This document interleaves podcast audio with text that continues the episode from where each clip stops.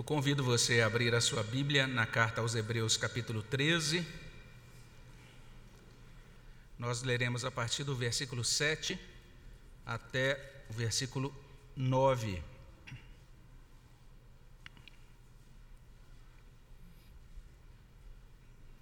Carta aos Hebreus, capítulo 13, de 7 até 9. Você é convidado também a abrir a sua Bíblia aí na sua casa, nesta passagem. Nós vamos fazer a leitura então desse trecho, Hebreus 13, de 7 até 9. Vamos ler juntos a palavra do nosso Deus? Leiamos. Lembrai-vos dos vossos guias, os quais vos pregaram a palavra de Deus, e considerando atentamente o fim da sua vida, imitai a fé que tiveram Jesus Cristo, ontem e hoje, é o mesmo e o será para sempre. Não vos deixeis envolver por doutrinas várias e estranhas, porquanto o que vale é estar o coração confirmado com graça e não com alimentos, pois nunca tiveram proveito os que com isto se preocuparam. Vamos orar? Senhor, obrigado pela vida, obrigado pela bênção da reunião do teu povo. É muito bom podermos estar aqui nesta noite. Agradecemos pela, pelo grande privilégio da tua palavra, de podermos tê-la, de podermos ler esta palavra e agora também, ó Deus, abri-la e meditar nela. Suplicamos que teu Espírito Santo nos encaminhe, nos ajude e que ele traga essa bênção da palavra como graça do Senhor para as nossas almas. Alimenta o nosso coração, repreende o inimigo, dá-nos, ó Deus, a bênção de sermos edificados, transformados pelo poder do teu evangelho. Nós te agradecemos pela tua bondade, pela tua presença no nosso meio e suplicamos essas bênçãos no nome de Jesus. Amém, Senhor Deus. Estamos chegando ao fim da carta aos Hebreus, né, depois de, um, de algumas semanas, exatamente até agora, pelo menos, são 64 mensagens é, nesta carta. Temos caminhado aqui capítulo por capítulo, estamos diante agora da penúltima sessão. O tema dessa penúltima sessão a gente pode é, considerar como sendo esse novo serviço a Deus. Então, tivemos no iníciozinho do capítulo 13 de Hebreus, Hebreus 13, de 1 até 6, nós analisamos os deveres do amor. É como se o livro de Hebreus estivesse nos dizendo: olha como vocês devem viver em amor por conta da obra que Cristo realizou em favor de vocês. E agora, olhando para esses versos, a partir do verso 7 e até o verso 17, nós estamos diante desse novo serviço a Deus. Como é que nós devemos servir ao nosso Deus, considerando tudo o que ele fez por nós? Ou seja, a presença de Jesus em nós vai produzir essas duas coisas, amor e serviço. Essas duas coisas estão presentes na vida, nos corações daqueles que foram alcançados pela graça do Senhor Jesus Cristo. E o termo serviço usado nessa mensagem e naquelas que virão, tem a ver especialmente com o serviço sagrado, porque a carta aos Hebreus fala muito sobre o serviço sagrado que era oferecido no tabernáculo, também no templo de Jerusalém, pelos é, ministros da antiga aliança, os sacerdotes da antiga aliança, e ele tem todo um trabalho né, de apresentar essa comparação entre o serviço ou o ministério do antigo tabernáculo e os sacerdotes e ministros daquele ministério com o ministério da nova aliança, especialmente com o Senhor Jesus Cristo, o sumo sacerdote eterno celestial da nova aliança. Esse livro, essa carta aos Hebreus, está de certa forma insistindo conosco, nos ajudando a compreender que o ministério realizado pelos sacerdotes da antiga aliança não tem mais lugar. Isso parece meio meio irrelevante para nós, é ou não é? Porque a gente diz, ah, estou aqui no século 21, nem nunca vi o ministério dos sacerdotes do Antigo Testamento, mas a gente precisa entender que quando a carta aos Hebreus foi escrita, ao mesmo tempo que a gente tinha a igreja cristã nascendo, vamos dizer assim, a gente tinha também o judaísmo.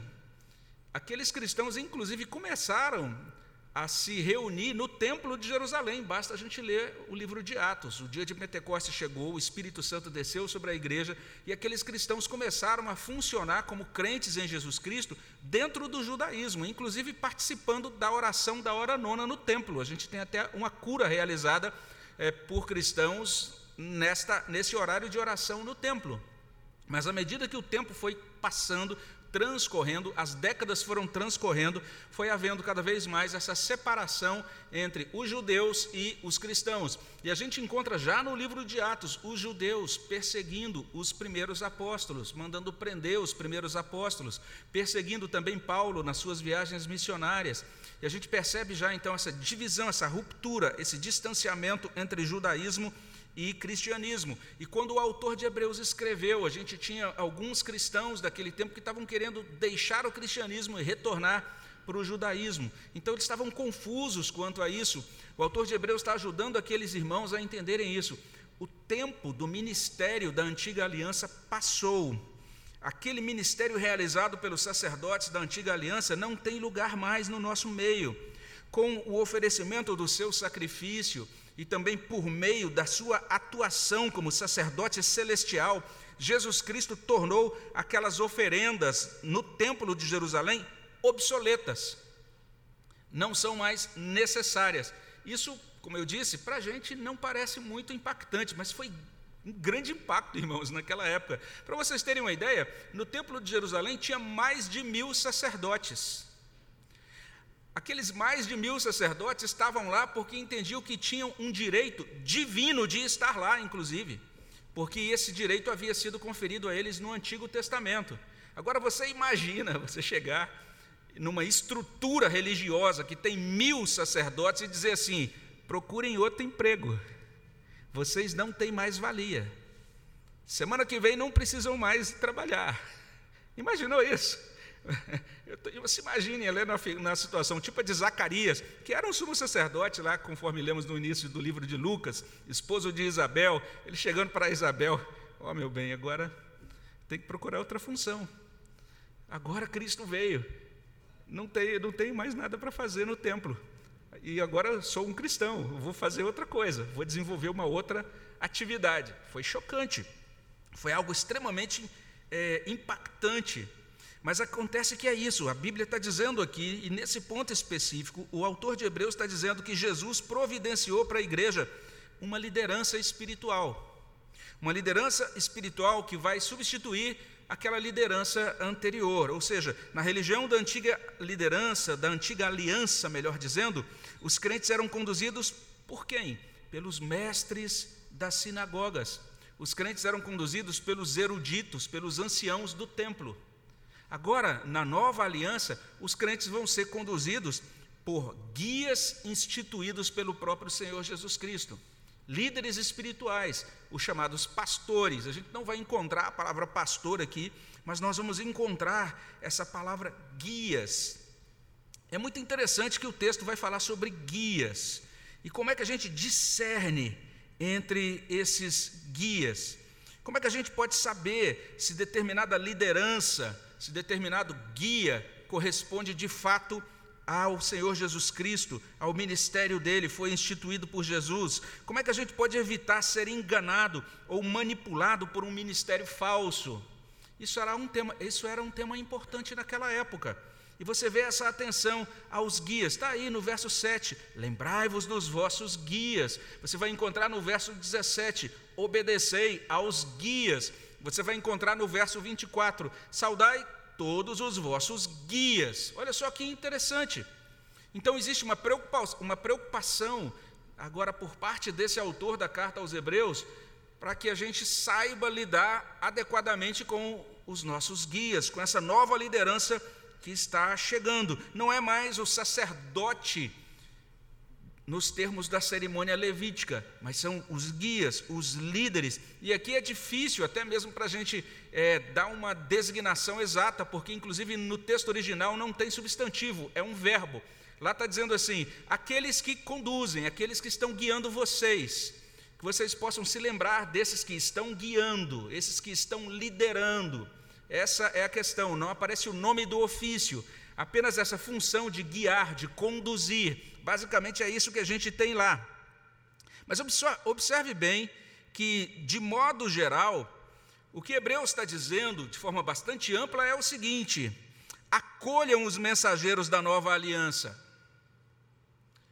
Mas ele está dizendo isso com essa nota: acolham, mas prestando atenção nesses ministros da nova aliança. E quando a gente pensa nesta instrução de Hebreus de forma mais detalhada, mais detalhadamente, a instrução é a seguinte: observe a vida desses ministros da nova aliança. Essa é a instrução detalhada.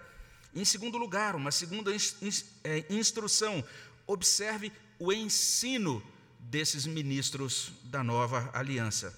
São recomendações importantes naquela época, porque os crentes, naquele momento de confusão, de delineamento, definição né, de limites, de fronteiras entre cristianismo e judaísmo, era o estabelecimento da nova religião cristã, eles precisavam aprender a discernir os ministros da nova aliança. Mas essas instruções que foram úteis para os crentes lá também são muito necessárias hoje. Porque a gente tem uma profusão de líderes, de guias espirituais na nossa cultura. Enquanto essa semana passou, a cada 20 minutos, apenas na capital paulista, apenas na cidade de São Paulo, a cada 20 minutos foram, foi registrada uma nova igreja evangélica. Foi registrada em cartório.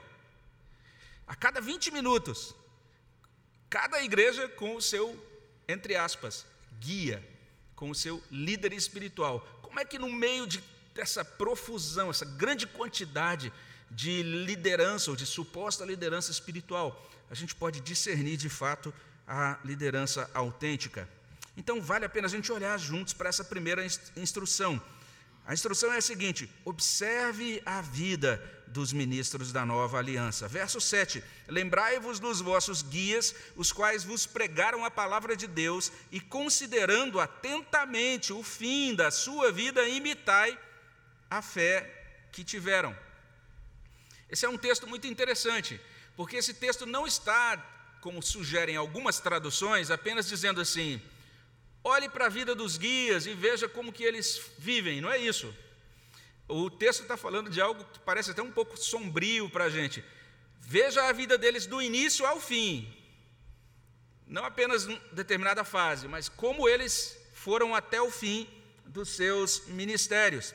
Então, a primeira coisa a esclarecer é que Hebreus parece se referir a pessoas que lideraram a igreja por um tempo e que, inclusive, já tinham morrido. Essa parece ser a referência, parece ser, parece ser o caso. E isso é assim, primeiro, porque ele inicia o verso 6 com esse verbo lembrar. Lembrai-vos. Lembrem-se daquelas pessoas, daqueles guias. E em seguida ele menciona o fim da vida daqueles guias. Ele diz literalmente isso: Lembrai-vos dos vossos guias, os quais vos pregaram a palavra de Deus, e considerando atentamente o fim da sua vida. Ele não está falando de finalidade. Vejam qual foi a finalidade, o objetivo, o propósito de vida deles. Ele está falando literalmente sobre o fim mesmo. É, o termo podia ser tra traduzido assim: vejam como foi a saída deles da vida, o modo como eles saíram desse mundo. É assim que consta no texto original. Literalmente, vejam o resultado da vida deles. Então, parece muito correta a ponderação de um estudioso do Novo Testamento, o Dr. Simon Kistemacher. Ele diz assim: o verbo quer dizer traga à memória aquilo que você sabe sobre uma pessoa. O escritor exorta seu povo a pensar nos líderes que morreram. E a expressão líder é muito ampla e ao mesmo tempo vaga. A palavra em si não garante que o autor tinha os apóstolos em mente, mas essa probabilidade não é descartada. E também é uma especulação se o autor está se referindo a Paulo ou a Pedro, mas o que de fato sabemos é que os líderes falavam a palavra de Deus ao povo e eles eram então pregadores do evangelho de Jesus Cristo e foram instrumentos para a edificação da igreja, isto é, o corpo de Cristo. E esses pais fundadores haviam morrido, mas os leitores ainda lembravam-se do trabalho deles. Essa é a informação, ou pelo menos a sugestão trazida por nosso irmão Kistemacher. Então veja só, a partir dessa, cuida, dessa observação, que deve ser observação cuidadosa, os crentes deveriam, poderiam imitar a fé daqueles primeiros guias. É o que diz o texto. Considerando atentamente o fim da sua vida, imitai a fé que tiveram. Isso combina muito com a teologia de Hebreus, não é? especialmente Hebreus capítulo 11, quando a gente lê aquele capítulo 11, a gente vai percebendo aquela lista de crentes que viveram no passado, e a gente vai percebendo que o ensino sobre a fé naquele capítulo é basicamente esse: que a fé salvadora muda a vida, a fé salvadora transforma a nossa, a nossa conduta e basicamente é isso: aquele que abraça essa fé, que professa essa fé, aquela pessoa que diz que é crente em Cristo, ela deve expressar isso pelo modo como vive e pelo modo como morre.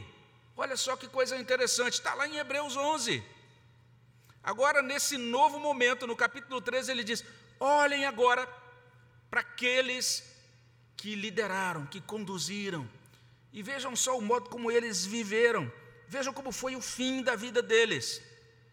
O que o autor de Hebreus está dizendo é o seguinte: a capacidade retórica de um líder é importante, a capacidade de vir a público e falar com clareza, etc. Isso sem dúvida é importante. Aquilo que um líder diz é importante.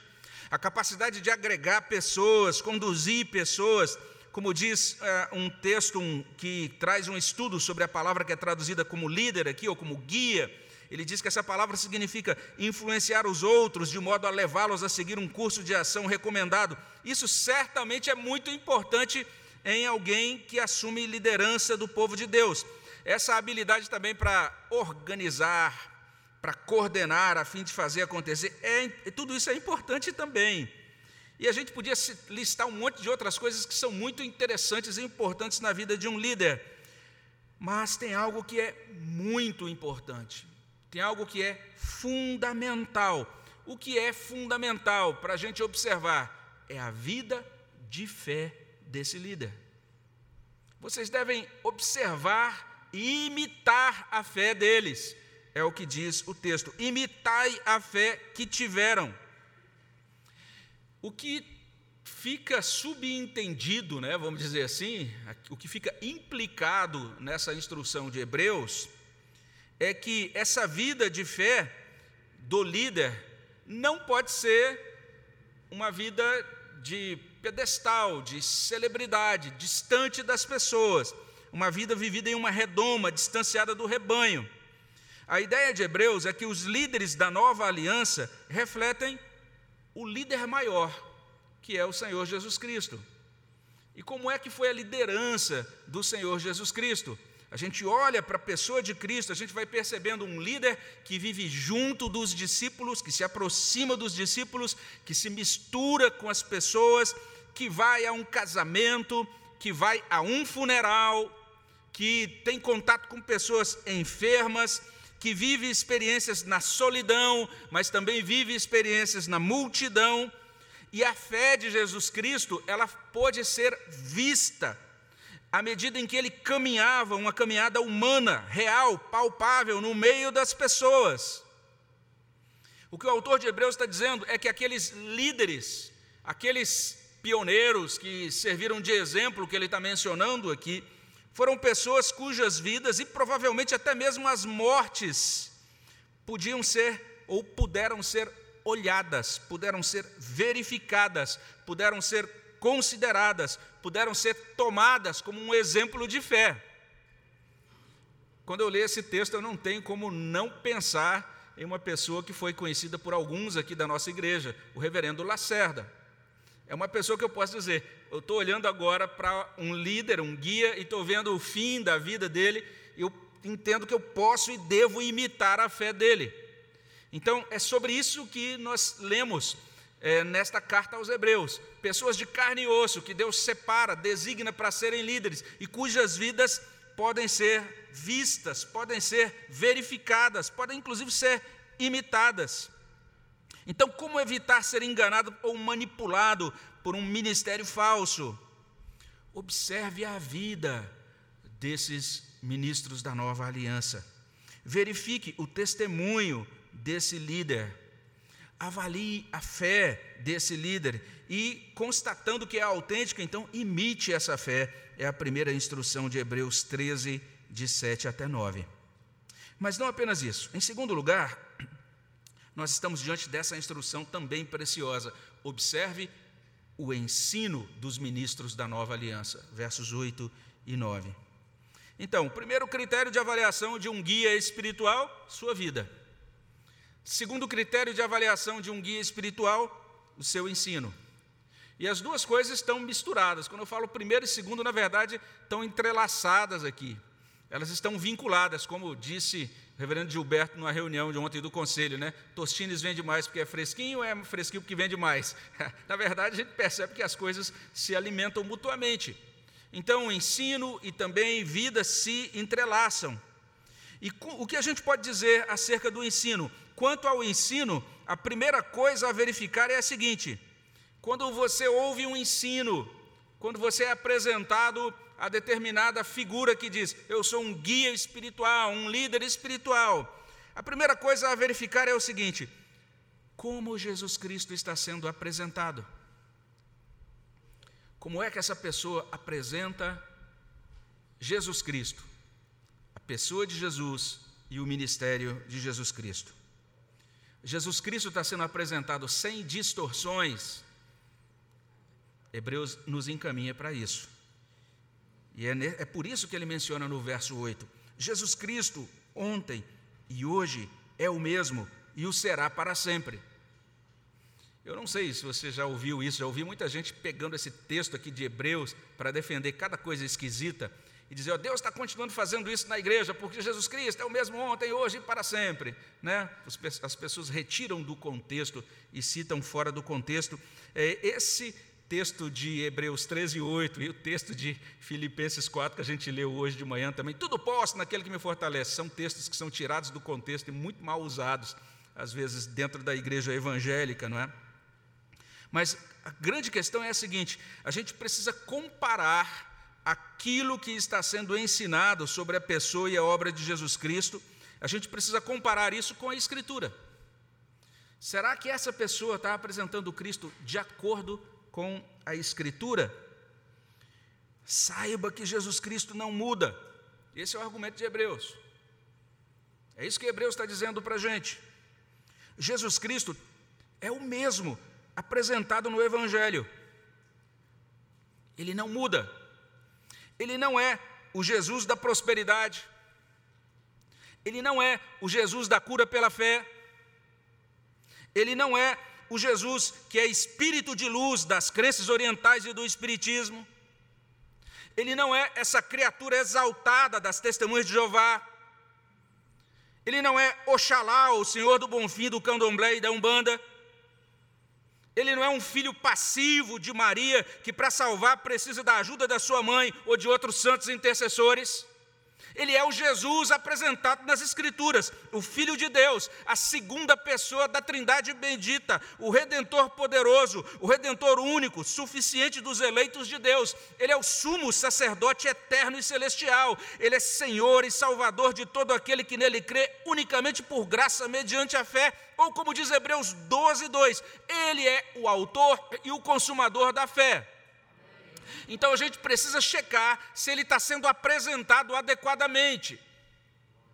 Ah, esse líder é demais, olha a retórica dele, e olha como ele é um grande gestor, empreendedor, está criando esse ministério enorme, e olha o que ele está fazendo pelas crianças da Zâmbia, e criando muitas instituições missionárias e tal. Mas espera aí, o que, que essa pessoa está ensinando sobre Jesus Cristo? A gente precisa checar a vida e tem que checar o ensino, e o ensino começando pelo Senhor Jesus Cristo, porque o Senhor Jesus Cristo é o centro da Bíblia, é o centro da teologia, é o centro da vida. Então a gente tem que entender o que está sendo dito sobre o Senhor Jesus Cristo. Ele foi o redentor para os crentes do passado, Jesus Cristo ontem e Ele é o redentor para os crentes atuais. Jesus Cristo hoje é o mesmo, e Ele é o redentor dos crentes do futuro, e o será eternamente, e o será para sempre. Hebreus está chamando a nossa atenção para isso. Olha Jesus, como está sendo apresentado, veja como ele está sendo ensinado, o que está sendo ensinado acerca dele. Ele está sendo apresentado deste modo se aquilo que está sendo dito acerca de Jesus Cristo não corresponder ao Jesus das Escrituras, o Jesus do Novo Testamento, o Jesus da Bíblia cristã, então isso que está sendo apresentado, ou este que está sendo apresentado, não é o verdadeiro Jesus, é simplesmente uma deformação, um engodo, um engano. Então nós precisamos atentar para aquilo que está sendo dito sobre Jesus Cristo. Mas além disso, veja só como Hebreus nos ajuda. A salvação pela graça, mediante a fé, está sendo ensinada na sua pureza, na sua integridade. Então, não apenas você vai ver o que está sendo dito acerca de Jesus Cristo, mas você vai ter que discernir naquilo que está sendo ensinado. Está sendo pregado somente Cristo solos Cristos, como diziam os reformadores, ou está sendo pregado Cristo e mais alguma coisa?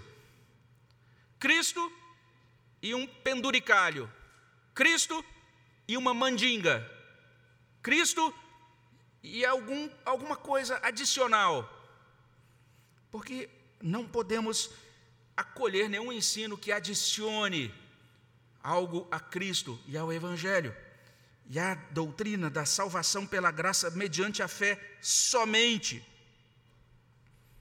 Preste atenção, esse suposto guia espiritual está ensinando superstições, está fomentando superstições? Será que ele está instigando uma religiosidade que é até interessante, mas é uma religiosidade de cerimônias, ou uma religiosidade rigorista, legalista. Para você ser salvo, você tem que fazer isso e aquilo. Você tem que entrar pela porta da esquerda, não da direita, ou então você tem que fazer cumprir determinada regra. O que está sendo pregado é o evangelho da graça ou é um amontoado de regras? O autor de Hebreus parece que está sinalizando aqui para a gente que alguns ditos guias daquela época estavam investindo bastante tempo, bastante energia para ensinar regras rituais alimentares. Olha o verso 9: Não vos deixeis envolver por doutrinas várias e estranhas, porquanto o que vale é estar o coração confirmado com graça e não com alimentos pois nunca tiveram proveito os que com isto se preocupam. Então parece que alguma, algum tipo de ensinamento envolvendo a alimentação estava sendo repassado para aqueles primeiros crentes. O autor de Hebreus está preocupado com esse ponto. Tanto é que a nova versão internacional traduz assim: não se deixem levar pelos diversos ensinos estranhos é bom que o nosso coração seja fortalecido pela graça e não por alimentos cerimoniais, os quais não têm valor para aqueles que os comem. Olha só que interessante. Nós não conhecemos os detalhes disso que estava sendo ensinado naquela época de Hebreus, mas a gente já sabe disso. Tinha alguma coisa a ver, tinha alguma regra alimentar. Sei lá, para ser cristão não pode comer espinafre, não sei se era isso. Mas alguma coisa envolvendo alimentação. Olha só o que diz a carta aos Hebreus. Ele chama isso de ensinamentos estranhos. Não se deixem levar por diversos ensinos estranhos.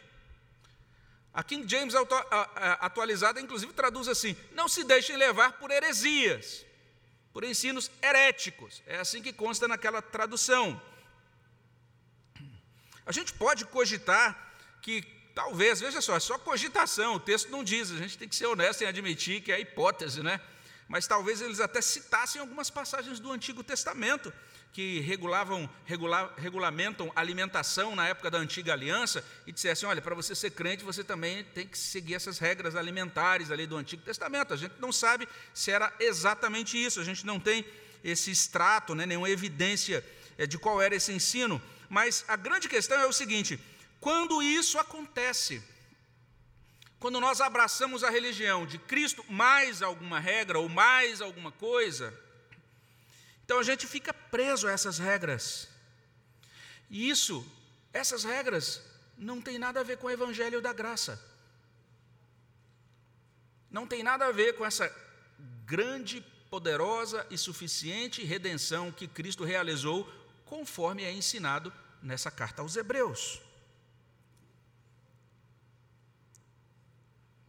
Essa semana eu tive a oportunidade de terminar de assistir uma série chamada Rezar e Obedecer. Que coisa assustadora. Então o líder da seita ele estabelecia os modelos de cabelo. Ele dizia: as mulheres podem usar cinco tipos de tranças. E depois que mudar dessa chácara aqui para essa fazenda, lá naquela fazenda, que é a fazenda de Sião, as mulheres só podem usar roupas, vestidões no tom pastel não pode usar vermelho, não pode usar isso, não pode usar aquilo. Todo mundo seguia aquele líder. Isso é assustador. E o ponto final, o prejuízo derradeiro de você abraçar uma religião cheia de regras assim, veja só, olha o final do verso 9: nunca tiveram proveito os que com isto se preocuparam. Em outras palavras, religião legalista não traz nenhum proveito, traz zero benefício. É isso que traz. Se não é o Evangelho, não é nada. Ou a gente tem o Evangelho, e somente o Evangelho, ou não tem nada. E se a gente adiciona algo ao Evangelho, a gente fica com nada de novo. Não pensa que somou, a gente perdeu o Evangelho. É exatamente o argumento de Paulo aos Gálatas. Ele diz: vocês estão querendo adicionar coisas ao Evangelho, não façam isso. É mortal, é perigosíssimo. Regras cerimoniais, regras legalistas não salvam, não consolam, não santificam. Esse é o argumento de Hebreus, gente. Está lá em Hebreus 7, 19. Está lá em Hebreus 10, 1. A lei não consegue aperfeiçoar essa estrutura da antiga aliança, não consegue santificar, não consegue mudar o coração. Somente a salvação pela graça, mediante a fé, salva, consola e santifica. Então preste atenção nisso. Falsos líderes podem criar movimentos enormes, impressionantes, pujantes, até mesmo influentes, financeiramente prósperos, até politicamente relevantes, vamos dizer assim. Falsos líderes podem ajuntar milhões de pessoas que no fim das contas perecerão no inferno porque mergulharam de cabeça em determinada religião sem entender o evangelho da graça pura do Senhor Jesus Cristo. Esse é o alerta do autor de Hebreus. O evangelho é o poder de Deus, não é um poder de Deus para a salvação daquele que crê, como se houvessem outras possibilidades de salvação. A única possibilidade de salvação e o único poder para a salvação é o Evangelho da graça, o Evangelho bíblico do Novo Testamento. O Evangelho liberta, o Evangelho leva para longe o peso dos nossos pecados. O Evangelho satisfaz a alma com paz, o Evangelho dá esperança, o Evangelho nos capacita para viver, o Evangelho nos capacita para passar por todo o desconforto e perrengues desta vida, e o Evangelho nos capacita para que a gente parta dessa vida, para que a gente saia dessa vida assegurados da nossa salvação, baseada exclusivamente em quem Jesus Cristo é e no que Jesus Cristo realizou por nós e aquilo que ele continua fazendo para a nossa salvação. Então, como evitar ser enganado ou manipulado por um ministério falso? Hebreus está dizendo: observe o ensino desses que estão dizendo que são ministros da nova aliança. Veja como eles apresentam Cristo e vejam como eles apresentam a salvação. Ah, mas é muito bom, eles falam de Cristo, Cristo foi demais. E aí, é só isso, né? Eu não posso comer pepino, mas é isso, eu sou, estou aí na, nessa grande denominação, né? É pipinologia cristã, alguma coisa assim, não tem problema nenhum. Tem problema sim. Tem alguma coisa sendo adicionada aí. Tem alguma coisa, quando você adiciona, você está dizendo que Cristo não é suficiente. Isso é uma ofensa a Cristo, isso é uma ofensa à redenção operada, consumada por Jesus Cristo. Não tem como Deus abençoar um negócio desse. Verifique a doutrina pregada, avalie o ensino desse líder.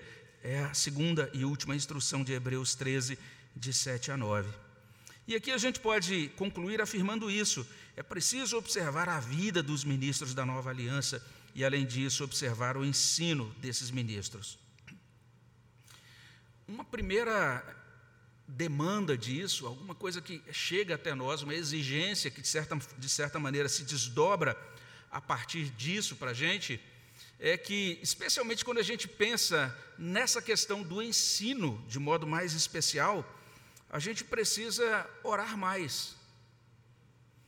A gente precisa, em primeiro lugar, orar por nós. A gente precisa orar nesse sentido: Senhor, me ajude, para que quando eu estiver diante de uma pessoa que está ensinando, que está pregando, que o Senhor comunique Cristo para mim, que o teu evangelho pela graça alcance a minha vida. Então a gente precisa orar nesse sentido, para que Deus nos conceda essa bênção da palavra sendo trazida, chegando ao nosso coração, uma palavra fiel que realmente abençoe a nossa vida e não nos afaste de Deus. Mas além disso, a gente deve, a partir desse ponto, entender o quanto precisamos orar pelos pregadores. Quando Paulo escreve aos Colossenses, no capítulo 4, ele, ele diz assim: Irmãos, orem por mim, para que Deus me dê a palavra adequada, para que eu saiba como falar, o que falar.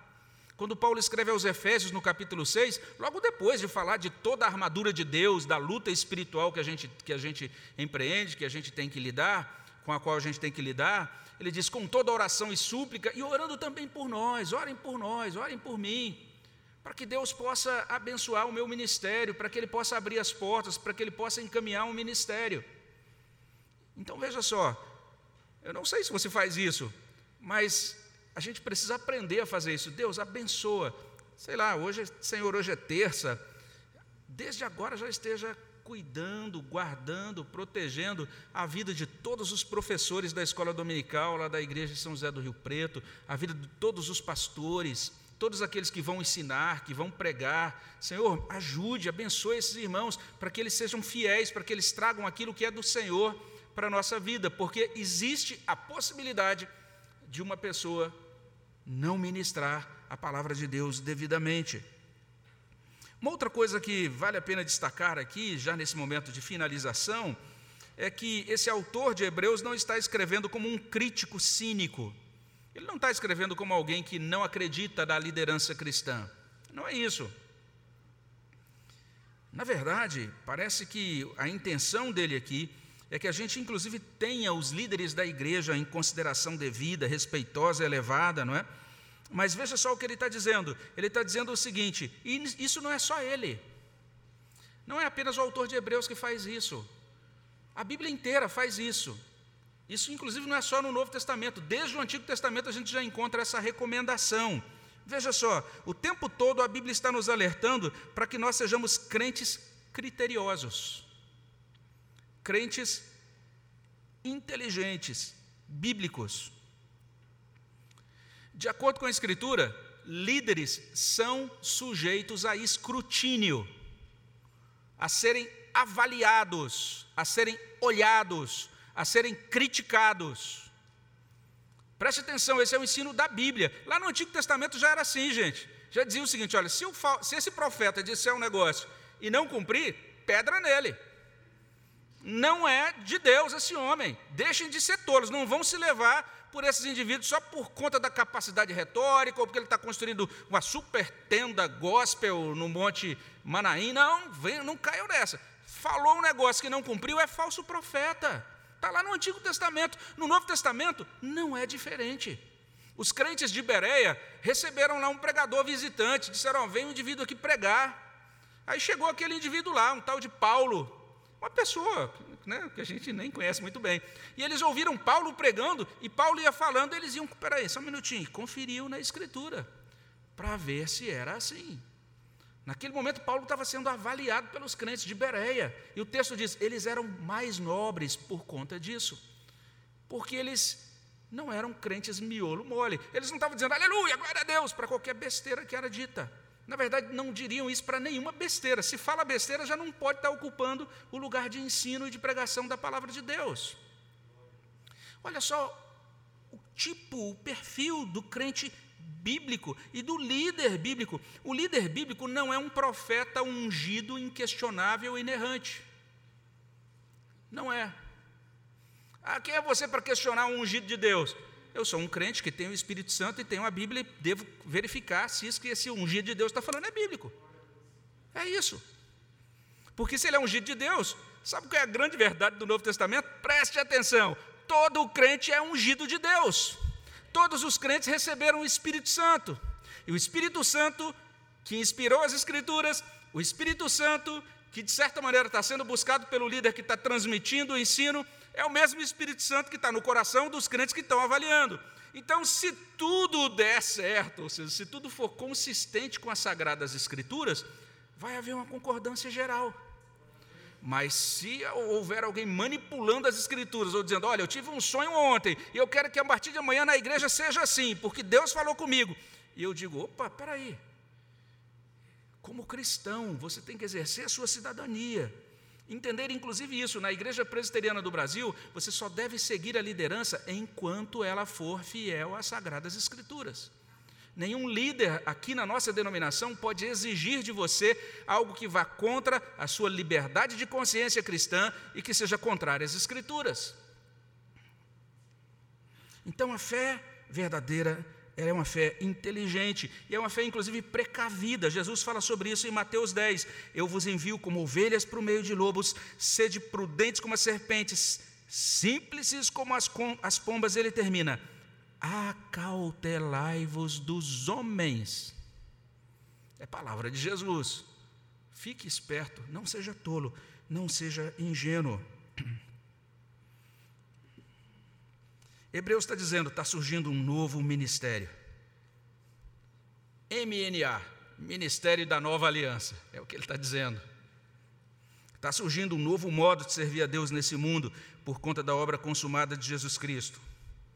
Hebreus, nesse momento final, está nos convocando, está dizendo: vamos servir ao Senhor nessa nova configuração de ministério, nessa nova aliança. Vamos caminhar com Deus nesse mundo cheios de fé fervorosa, mas ao mesmo tempo cheios de uma fé instruída pela palavra, uma fé cautelosa, uma fé inteligente para a glória de Deus. Amém, meus irmãos? Vamos orar ao nosso Deus. Senhor, abençoa os nossos corações Instrui as nossas vidas conforme a tua palavra, concede-nos a tua graça. Aplica essa tua palavra ao nosso coração, aquilo que vem do Senhor, que isso produza bom fruto na nossa vida, para a glória do teu nome, no nome de Jesus. Amém, Senhor Deus. Nós vamos responder a palavra.